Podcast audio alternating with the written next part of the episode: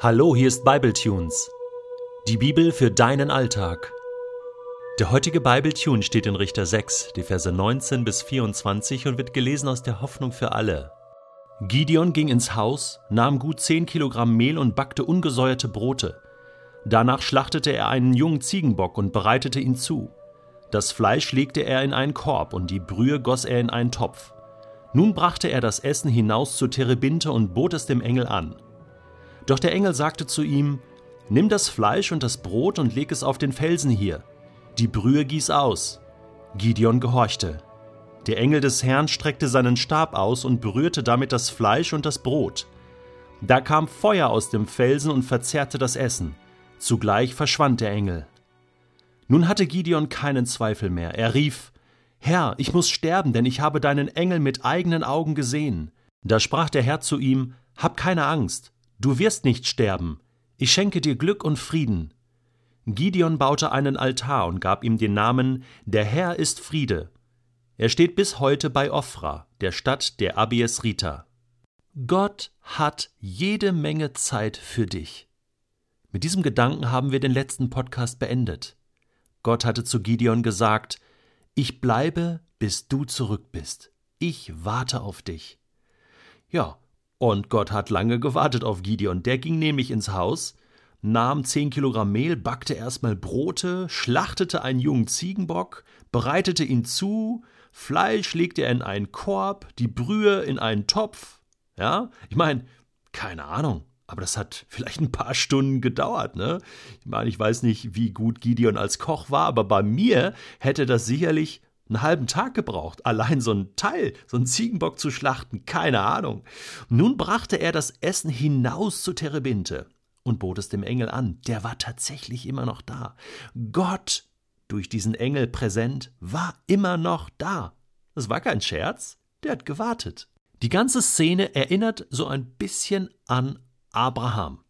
Abraham, dem sind auch mal drei Männer begegnet und später stellte sich heraus, das war ein Engel beziehungsweise sogar Gott war unter diesen drei Männern und Abraham konnte sich mit ihm unterhalten und die hat er damals auch eingeladen zu einem Essen.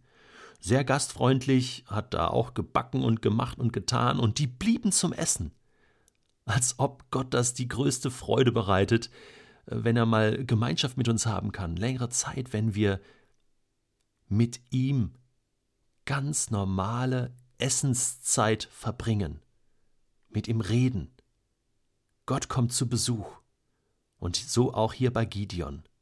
Und jetzt ist nicht so ganz klar, ist das nur ein normales Essen, was Gideon hier zubereitet? So ein hm, schönes Mittagessen mit ein bisschen Fleisch und Brot und Suppe? Oder ist das mehr?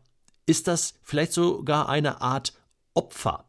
Ja, wenn man mal so in den Mosebüchern schaut, da ist ja von Speiseopfern die Rede, und von äh, Brandopfern. Ne? Dieses, dieser Ziegenbock, das erinnert stark auch ja, an, an ein Opfer. Die Ausleger sind sich an dieser Stelle nicht so sicher. Hin und her, ja, das eine spricht dafür, das andere spricht dagegen. Ich meine, was man sagen muss, zum Schluss wird dieses Essen ja verbrannt und sozusagen als Opfer, könnte man sagen, angenommen. Deswegen glaube ich schon, dass Gideon da so ein paar Hintergedanken hatte. Er wollte ein Essen zubereiten, aber es auch sozusagen Gott opfern. Und noch einmal, er wollte ja ein Zeichen haben. Ein Zeichen, Gott, nimmst du mich wirklich so an? Bin ich wirklich das auserwählte Werkzeug? Und er bringt dieses Essen und hat vielleicht tatsächlich nicht vermutet, dass Gott das jetzt essen wird. Dass das aber nicht so ganz den Richtlinien der Opfergesetze entsprach, hat für mich einen Grund. Gideon kannte sich da nicht so gut drin aus. Der hatte so ein paar Überlieferungen, die Eltern haben ihm ja so ein bisschen was erzählt und irgendwie hat er sich erinnert, so ganz spontan, ja, du, äh, warte mal eben, ich bereite mal schnell was zu, ja, irgendwie, was brauche ich? Ziegenbock, Brot, äh, oh ja, ungesäuert muss es sein, okay, packt alles zusammen, ne? Und der Engel muss ihm dann sagen, okay, pass mal auf, leg mal das hier auf den Felsen und ähm, die Brühe, die Brühe, die kannst du gerade weggießen, ne? die brauche ich nicht. Also, ähm, ja, muss noch mal gucken in der Mosebücher in Gideon, ne? das ist genaue Erklärung. Aber der Punkt ist der, Und das hat mich so gefreut. Gott nimmt dieses Opfer an. Es erinnert so ein bisschen an Elia. Ja, der hat ja auch was auf ein, also ein Opferaltar aufgebaut und dann kommt Feuer vom Himmel, Feuer aus dem Felsen hier bei Gideon und verzehrt dieses Opfer. Vielleicht kannte Gideon ja diese Geschichte. Ganz bestimmt kannte er das. Und er sagt so, wow, ja, jetzt glaube ich, dass du Gott bist. Jetzt bin ich überzeugt davon, es ist ja wie bei Elia, es ist ja wie bei Abraham. Er kannte diese Geschichten. Das ist so gut. Gott nimmt das an, was du ihm gibst, auch wenn es manchmal nur so ungef ungefähr so ist. so ungefähr aus der Erinnerung. Nicht so ganz so genau, wie Gott es vorgeschrieben hat. Eigentlich, wenn du ein falsches Opfer bringst oder dich nicht genau an diese Richtlinien gehalten hast, darauf stand zum Teil die Todesstrafe. Das war eine ganz heikle Geschichte, aber weißt du, das kommt hier nicht drauf an. Das Volk Israel war so weit weg von Gott und seinem Gesetz und, und überhaupt, dass Gott einfach aufs Herz schaut. Und er schaut auf das Herz von Gideon und spürt, der meint's absolut richtig. Ist das nicht der Hammer? Der Gideon bringt mir hier ein Opfer, ja? Das passt schon. Das ist gut. Weißt du was? Das macht mir Mut. Das macht mir so Mut, einfach, einfach mal das Gott zu bringen, was ich habe. Und das soll dir Mut machen, einfach mal loszulegen für Gott. Einfach mal zu sagen, Gott, ich bring dir das jetzt, was ich habe in meinem Leben. Ich tu mal jetzt was für dich. Ich weiß nicht, ob es richtig ist, keine Ahnung, aber ich vertraue jetzt darauf, dass du die Richtigkeit meines Herzens ansiehst. Und das tut Gott hier bei Gideon.